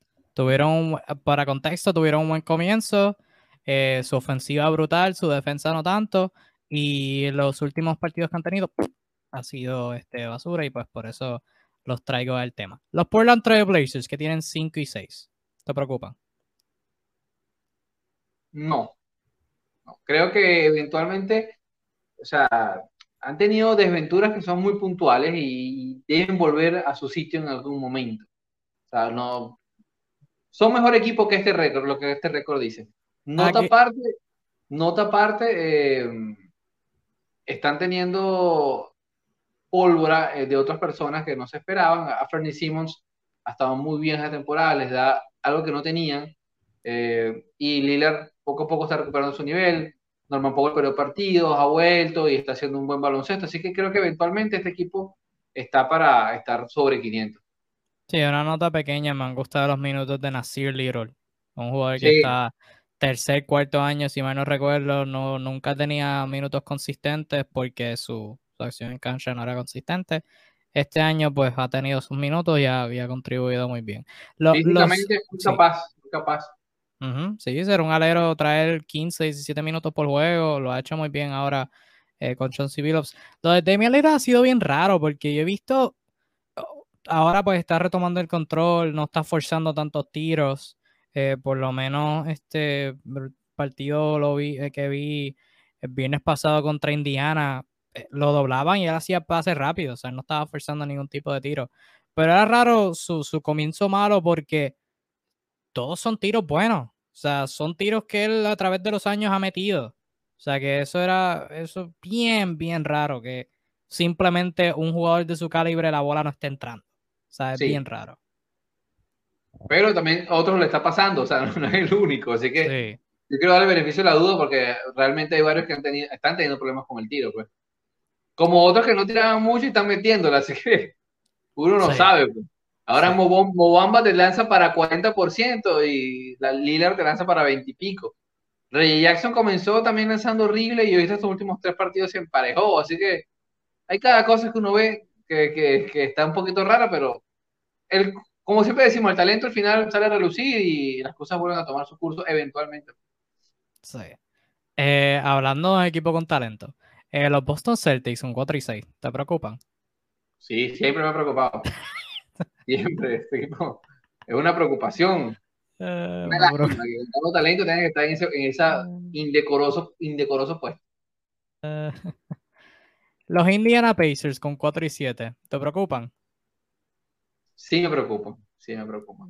¿Crees que cuando estén todos saludables puedan retomar el curso? Este, este es el equipo que es y no, no hay break. Mira, me preocupa no tanto por el equipo. No sé si, si Carlisle está perdiendo un poco la chispa que lo caracterizó. Es lo mismo que pasaba en Dallas, que empezó a dejar de ser quien era él. Este, pero yo he visto un par de partidos de Indiana y no veo revulsivo, no veo desde la parte táctica como que, bueno, no está funcionando esto, salimos a lo otro. Porque talento hay en Indiana, talento hay en Indiana y deberían estar quizás batalla. Es el cómo pierden algunos partidos, tal vez lo que me, me acontece más.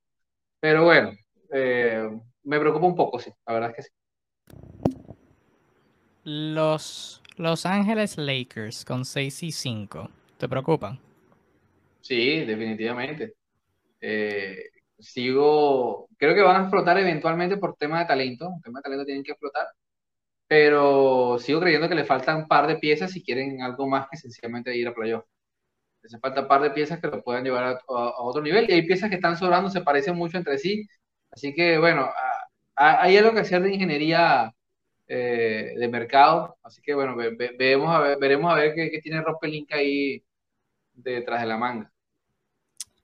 Y por último, estoy buscando unas estadísticas aquí para complementar esto que voy a decir ahora. Eh, vamos a ver si lo encuentro, pero es lo que. Por último, los Atlanta Hawks con 4 y 8. ¿Te preocupan? Buena pregunta. Bueno, pues. Voy a decir que sí. Voy a decir que sí. No me preocupa.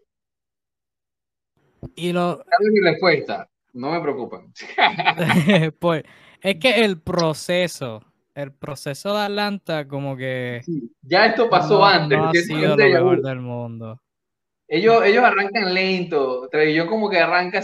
Mira, si hay una. Pero, pero arrancaron, arrancaron lento con Lloyd Pierce con Nate McMillan ha jugado muy bien. sí, pero no solo eso. O sea, si te este equipo juega a, lo que haga Trey Young. Es el líder de este equipo, definitivamente.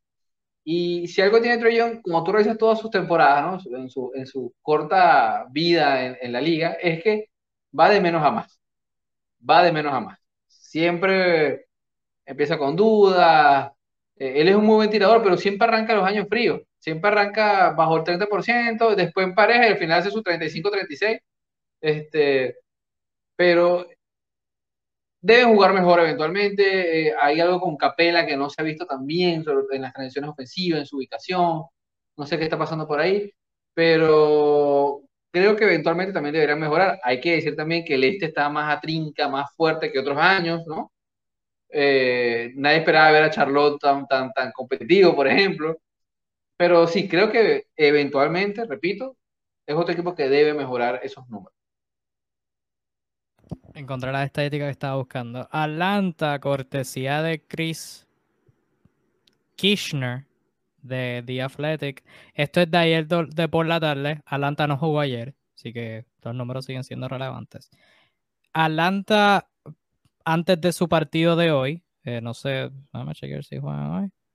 Eh, Atlanta, Atlanta, Atlanta, Atlanta. ¿Juega hoy? Atlanta no juega hoy, así que estos números siguen siendo relevantes.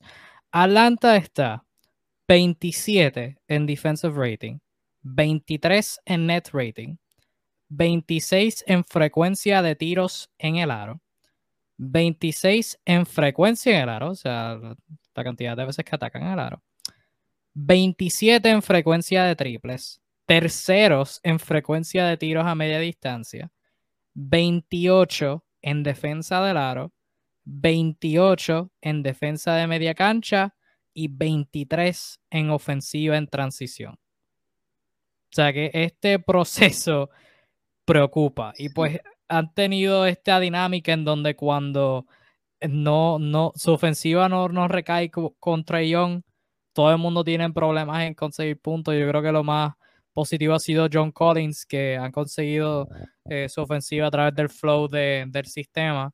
Así que eso es lo más que, me ha este que me ha gustado de, ellos. Lo que más me preocupa es la mentalidad, porque yo vi, no me acuerdo quién lo dijo, no sé si fue Trey Young o John Collins, uno de los dos. Pero los otros días, uno de los dos, o probablemente fue, fue alguien del equipo, un jugador, y dijo que, creo que fue Young, estoy seguro que fue Young, que dijo que ellos, que el equipo está tratando de conseguir la motivación a jugar en temporada regular por, porque no es postemporada. Sí, porque les aburre. Y, y yo lo miro así, yo me confundo y es como que, brother, tú has llegado a la postemporada una vez.